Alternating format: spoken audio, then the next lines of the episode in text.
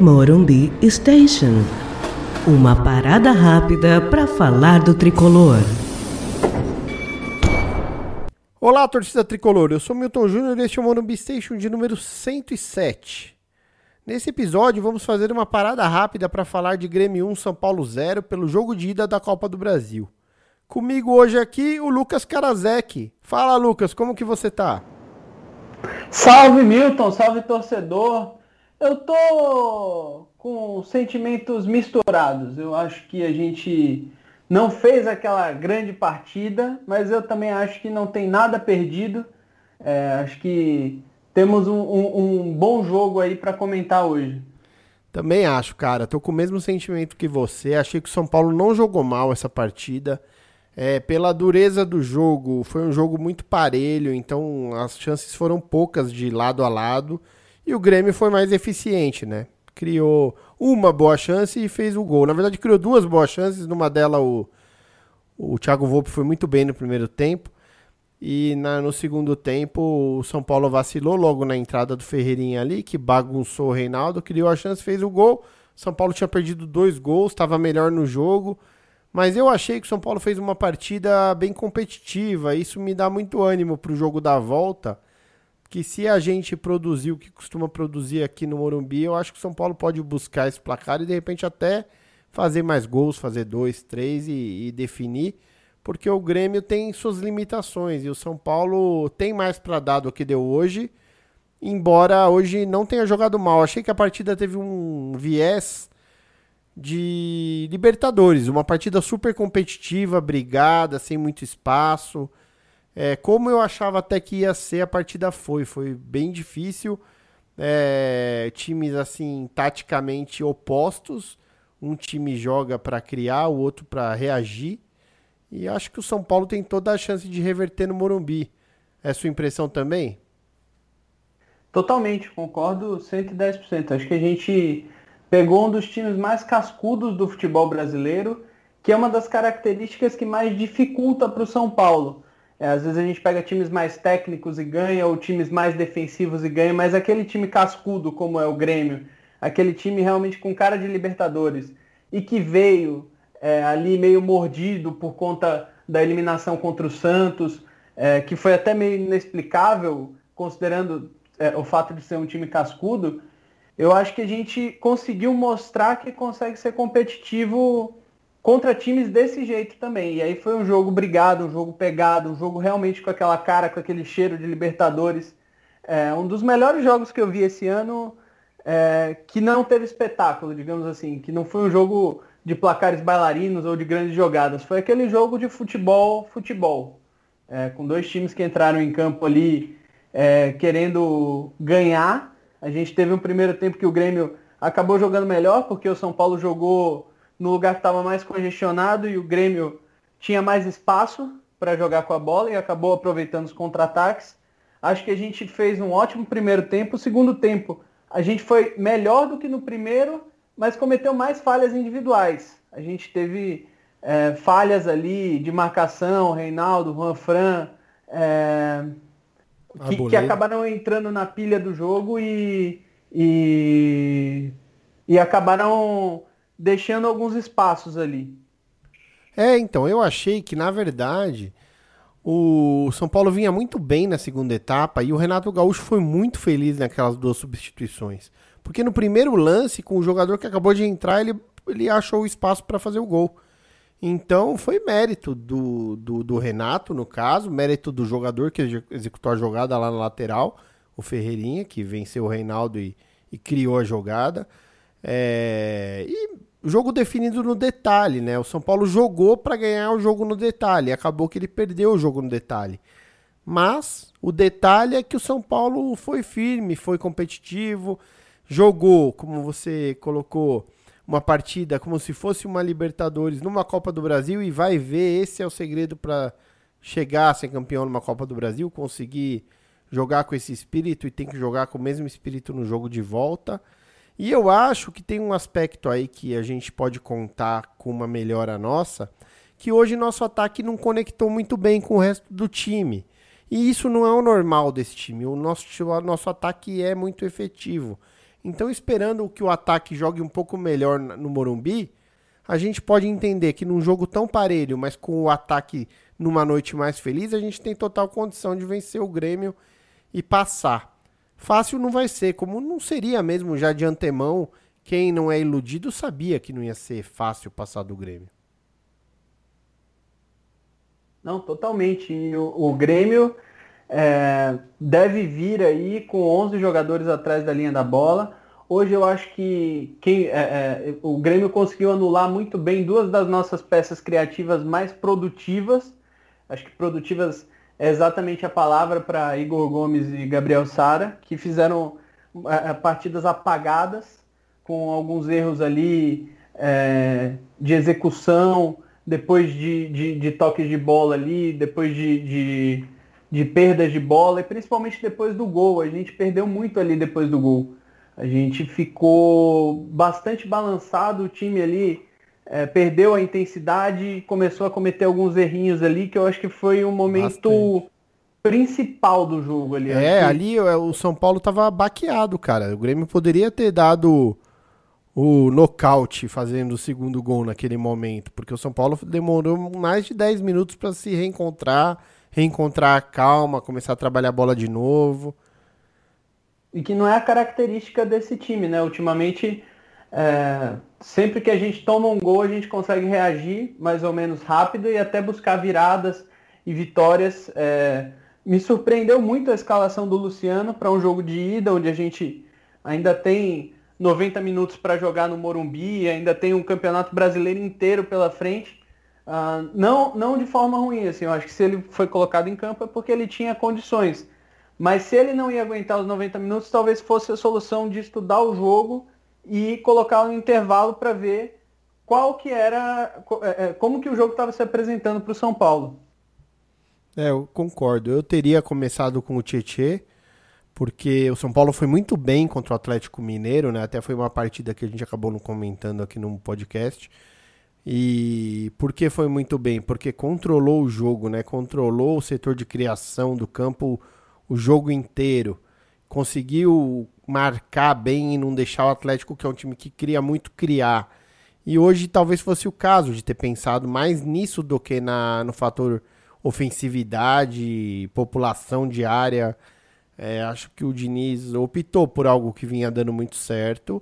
O Luciano é um jogador de característica de ser muito brigador e ele traz isso pro time, ele incendeia o resto do time com esse espírito dele mas de repente teria valido a pena repetir. Eu até compreendi a opção, sendo que ele está bem e tal. O que eu não compreendi muito bem foi não ter havido a mudança de intervalo, porque foi muito nítido que o Grêmio vinha melhor no jogo, no primeiro tempo, mesmo sendo um jogo muito ajustado, muito disputado. O Grêmio estava um pouquinho superior e teve mais chances de, de fazer o gol no primeiro tempo do que o São Paulo embora não muito mais chances, mas teve mais chances. Então, era nítido que o Luciano estava fora da partida, ele não estava no ritmo normal dele. Então, ali para o intervalo, eu acho que ter entrado com o Tietchan teria sido muito bom num contexto de 0 a 0 Porque quando o Tietchan entra precisando buscar o placar é diferente.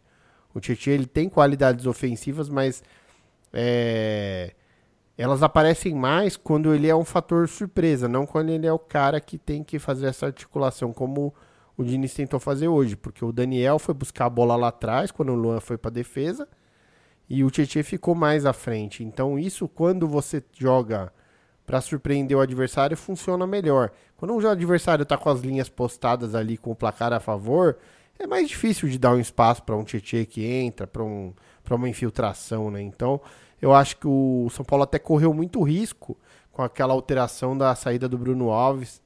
É, ali eu achei que o São Paulo poderia ter tomado o segundo gol e aí sim a gente já está falando num cenário complicadíssimo. O cenário agora é só um cenário que exige muito esforço, mas não é um cenário complicadíssimo não, é um cenário que dá para lidar. Ganharam na casa deles, a gente pode ganhar na nossa. Vamos ver por quanto a gente consegue. É, Capacidade o time tem, repertório o time tem, mostrou que pode jogar com esse peso de ser quem tem que fazer o resultado. Eu, eu tô confiante, por incrível que pareça. Eu li pessoas falando assim: ah, o Natal vai ser triste por causa desse resultado. Eu não enxerguei essa forma. Eu vejo mais como um jogo de 180 minutos em que a gente deu uma vacilada na primeira parte e tá atrás, mas está com muito tempo para buscar.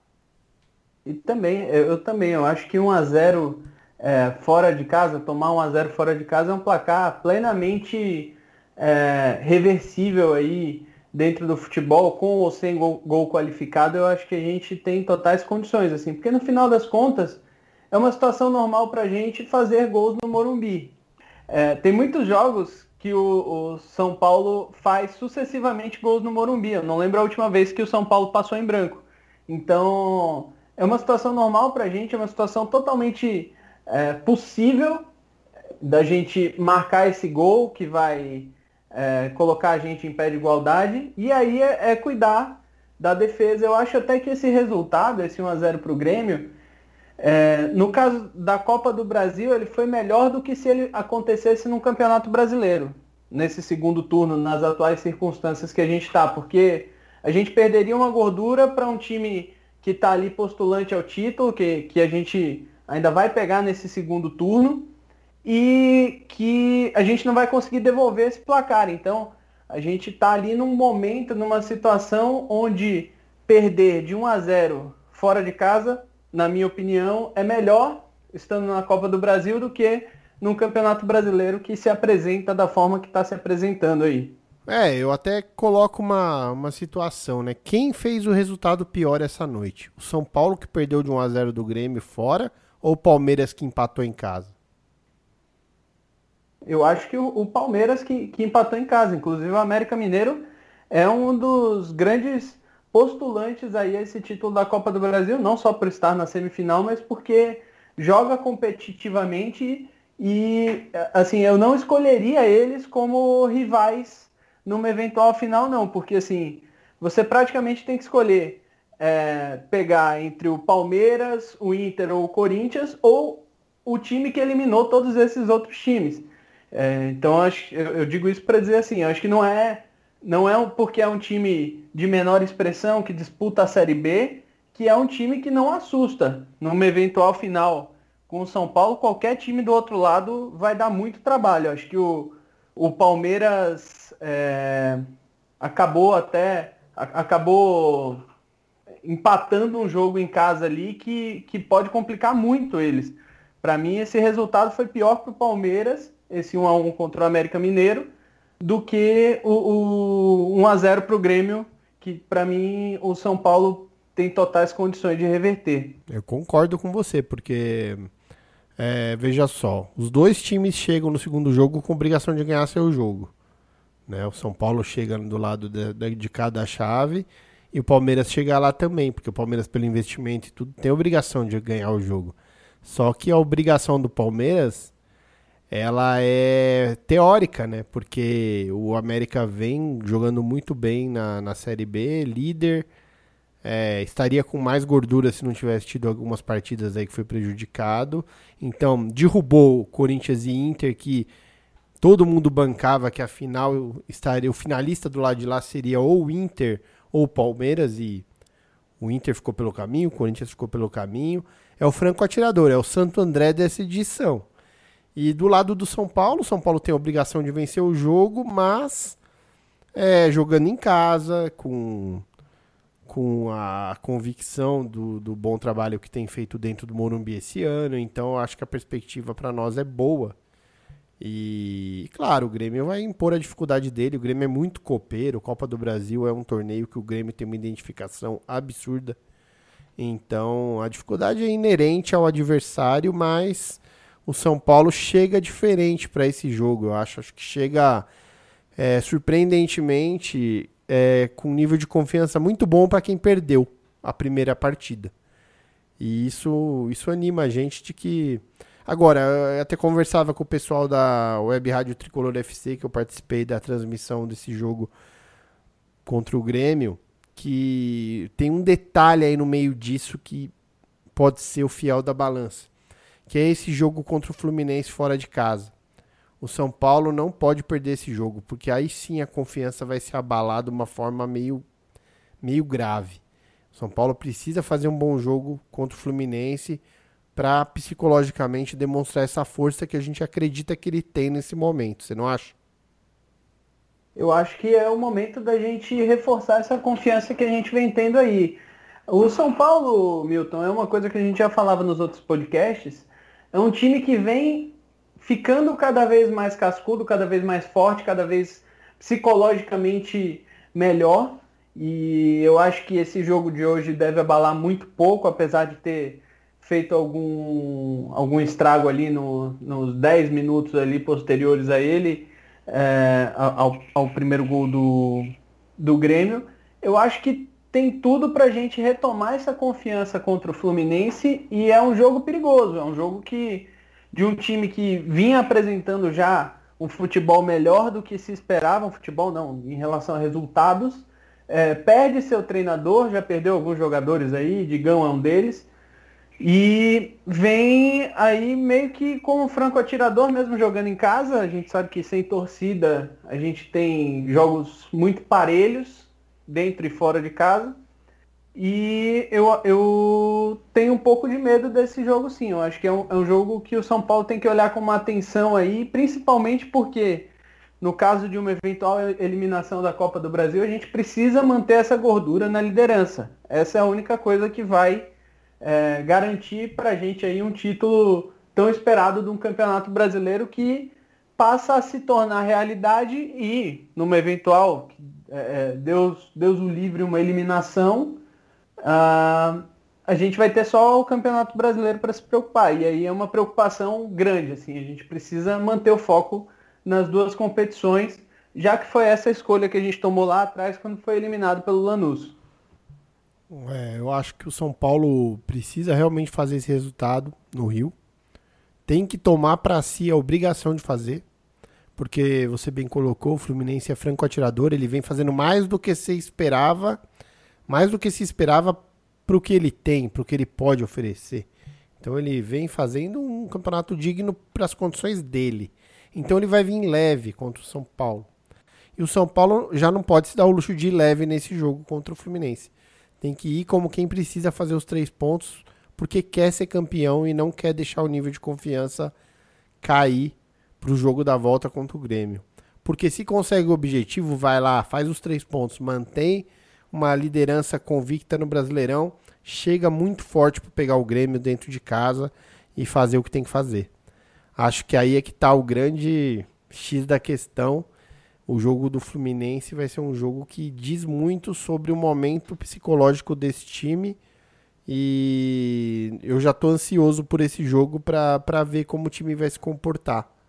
Porque é uma situação meio que nova, né?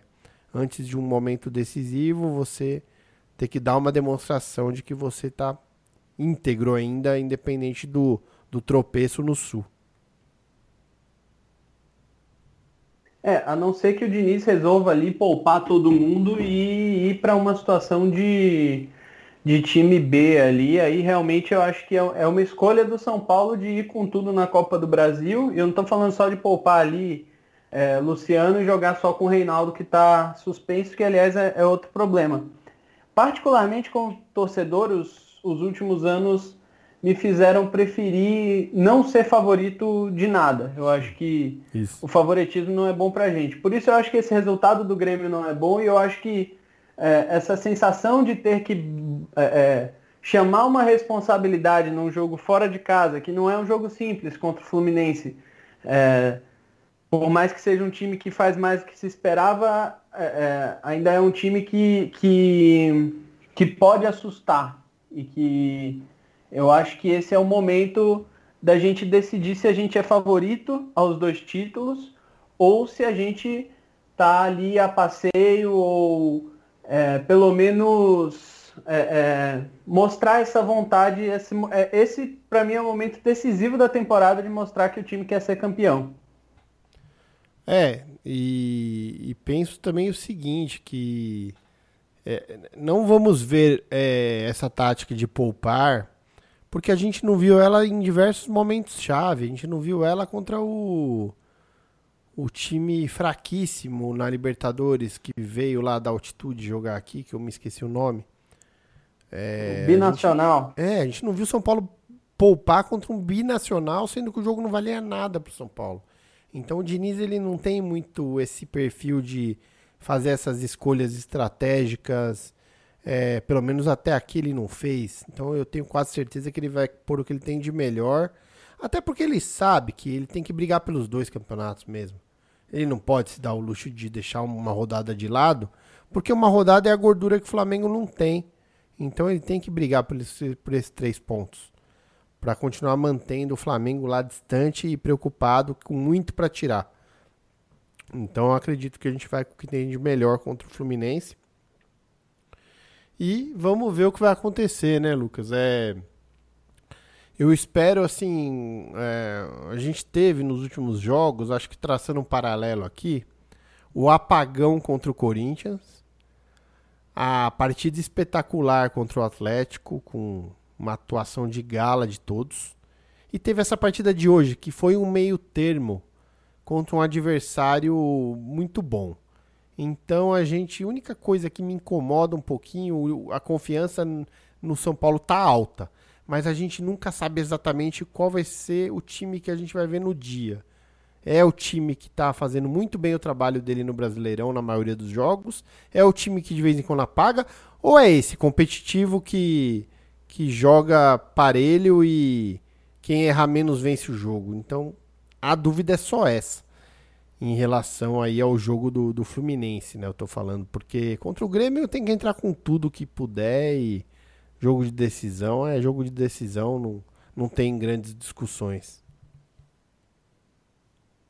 Pois é, concordo plenamente. Acho que vamos para talvez essa sequência aí ah, não, não a mais difícil, porque já tivemos mais difíceis antes e talvez venha, é, se eu não me engano, pelo calendário do, do Brasileirão, vamos ter uma sequência difícil, mas talvez a sequência mais decisiva do ano aí, é, porque além de disputar uma semifinal, a gente vai ver realmente qual é o tamanho dessa, dessa gordura que o São Paulo criou, tanto pelos rivais quanto é, é, pela necessidade que a gente tem de fazer o dever de casa aí. É, em resumo, eu acho que o jogo de hoje ele não é definitivo para absolutamente nada da nossa temporada. Era um jogo completamente esperado. É, a gente cometeu erros que a gente sabe que o São Paulo pode cometer e é, é, fez ao longo do, do, do jogo acertos que o São Paulo também construiu muito bem nesses últimos, nesses últimos meses e que a gente sabia que eram jogadas que podiam acontecer. A própria entrada do Luciano, é, que funcionou, tanto que as duas melhores chances do jogo foram Brenner e Luciano, que perderam de forma que eles não estavam acostumados a perder ultimamente. Então, é, o esquema funcionou, a troca de passes funcionou, a pressão, a intensidade funcionou, a competitividade o que não funcionou foi um momento ali de, de desatenção da defesa. O, o, Renato Gaúcho vai muito bem ao botar o Ferreirinha é, para jogar em cima do Reinaldo. O Juan Fran foi muito bem ao longo do jogo todo. Muito bem. É, segurando ali o PP. E o, o, o Ferreirinha entra para fazer um X1 contra o Reinaldo, que defensivamente é a maior dificuldade dele. E que os outros treinadores não têm utilizado como o, o Renato usou hoje. Assim, se você pega o jogo do São Paulo contra o Grêmio no primeiro turno e esse jogo agora, a gente vê uma evolução absurda. Então acho que assim, é triste porque perdemos, mas nada que vai estragar meu Natal, nada que vai me tirar é, o sono aí dos próximos dias e vejo um futuro aí muito auspicioso que, que uh, pode me trazer muitas alegrias aí na, na próxima quarta-feira e de preferência já agora no sábado, né? Contra o Fluminense. Total. Acho que é isso. Em relação ao jogo, você tem mais algum destaque, alguma atuação que você queira destacar? Eu destacaria é, o incansável Daniel Alves, que está em toda a parte do campo, participando sempre muito próximo da jogada. É, a gente cobra dele é, esse nível de atuação e às vezes esquece que ele tem 37 anos e sempre presente nas jogadas. É, no momento que o jogo era mais psicológico, o Grêmio tentou ganhar o São Paulo psicologicamente. O Daniel foi um fator fundamental para o São Paulo no primeiro tempo. Não deixar o Grêmio vencer essa batalha psicológica de uma forma a gerar uma superioridade. Acho que o Daniel fez mais uma partida muito boa, mostrando que um jogador de 37 anos hoje em dia pode fazer maravilhas dentro de campo. E até Sim, me lembrei do Cristiano Ronaldo, né? Que também é outro cara que muda o patamar do que um jogador de futebol tem que fazer com a idade que tem. É um cara assim que faz coisas inacreditáveis com a idade que tem. E, e o Daniel Alves, assim, claro, dentro do contexto dele, para mim faz esse papel no São Paulo muito bem.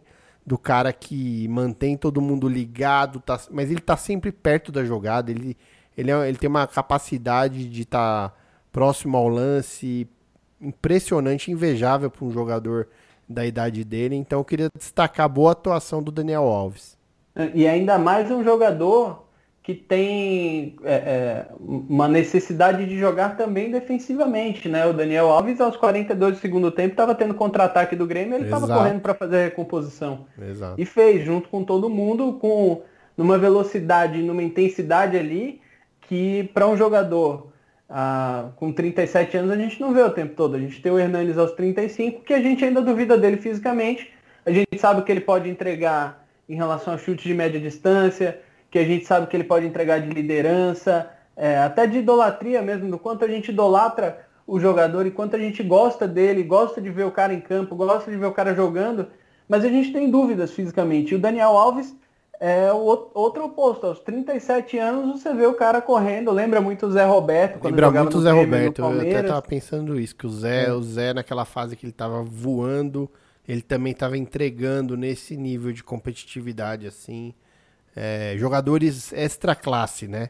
Que conseguem fez... se preservar e ser tão comprometidos ao longo da carreira toda que chegam com essa condição aos 37 anos de idade e que fez o caminho oposto ali, né, do, do Daniel. O Daniel vem da lateral direita para o meio, ele foi do meio para a lateral direita e depois acabou até voltando para o meio, porque, enfim, já aos 40, 41 anos, a gente está falando assim, o Daniel Alves vai fazer 40 anos daqui a 2, 3 anos. Então, é, se o Daniel entregar o quanto o Zé Roberto entregou até os 40, a gente ainda tem aí, é, tirando questões contratuais, dois e três anos do Daniel Alves nesse nível que é um nível realmente extra classe, assim, não é aquele craque que vai achar uma bola e fazer uma puxeta maluca do nada, mas é aquele jogador que ele vai resolver o meio campo do seu time de uma forma assim, quem, quem só vê a bola às vezes nem vê o Daniel Alves, é, mas é. quem, é.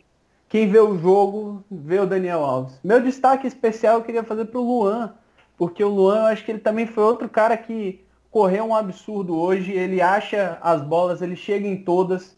É, acho que o Luan e o Juan Fran foram dois destaques defensivos muito grandes num jogo que você precisa dessa casca, sabe? Eu é. acho que o, o Luan e o Juan Fran, é, em especial o Luan, tem essa capacidade ali de, de ajeitar o meio campo do time. E eu acho que isso é extremamente necessário para tanto para o jogo da volta quanto para uma competição como o Campeonato Brasileiro ou a Copa do Brasil.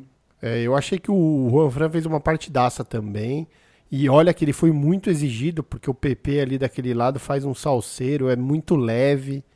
E ele deu conta ali. O Grêmio não se criou por aquele lado.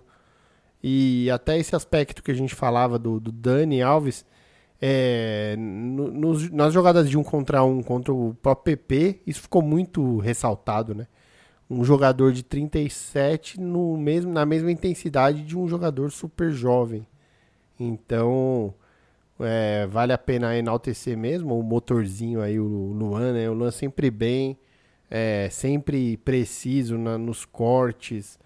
E o, o Dani pela entrega e o Juan Fran pela partida segura que fez mais uma vez. Concordo, acho que foram os grandes destaques do São Paulo, que hoje ofensivamente não brilhou, não. Mas há de brilhar. Lucas, é, vamos encerrando aqui. É, deixa a sua mensagem de Natal aí para os ouvintes do Morumbi Station. Ah, queria desejar a todos aí um Feliz Natal com responsabilidade, cuidado aí, é, é, segurança, Estamos ah, falando aí de uma situação muito atípica de saúde pública, mas que logo, logo vai passar, todo mundo vai poder abraçar seus pais, seus avós é, de novo. Então tenham cuidado, tenham responsabilidade. Aqueles que vão passar com, com os pais tenham cuidado e responsabilidade em dobro. Aqueles que vão passar sozinhos, é, que fiquem bem, que consigam entender que estão fazendo aí um, uma coisa boa para todo mundo aí, um bem para a humanidade. E que na próxima quarta-feira a gente vem aqui nesse microfone do, no, do Morumbi Station uh, comemorar muito e agradecer muito aí. E, e vamos São Paulo. Pô, valeu. Agradeço aí pela parceria nesse ano, é, pelo apoio desde sempre, desde quando o projeto começou, desde quando a gente fez o curso na THE. É, quero também agradecer a todo mundo que nos ouve sempre, dizer que vocês são muito importantes para a gente. É, cada feedback que vocês dão quando a gente faz uma postagem para divulgar um episódio é sempre muito importante para a gente ter esse gás de estar tá aqui quase uma hora da manhã gravando mais um episódio após um momento que a cabeça sempre dá uma inchada, né?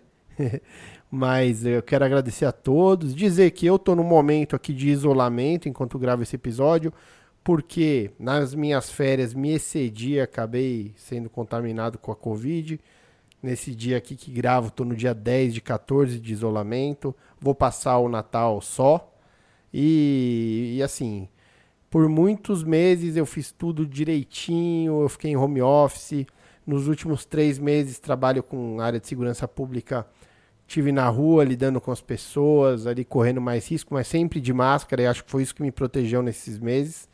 E nas férias dei um mole, não usei a máscara o tempo todo como deveria, então deixo essa mensagem aí para vocês, usem máscara o tempo todo, porque eu tô bem, mas como várias pessoas não tiveram sorte de estar, poderia não estar. Então, sou muito grato pela chance do Papai do Céu aí e dizer que desejo que todos fiquem bem, que todos se cuidem e, que é sério que os sintomas, mesmo para quem não precisa ser internado, incomodam, preocupam e desejar que todo mundo tenha 100% de cabeça o tempo todo e não se exceda para não se expor, porque no final das contas é, é uma doença muito contagiosa, um contágio muito fácil então, e as consequências são ruins, né? Então, no caso aqui, eu havia me planejado para retornando de viagem ficar isolado, e é o que eu estou fazendo, mas muita gente não pode fazer isso, né? Então, acaba expondo outras pessoas, então é isso é muito perigoso.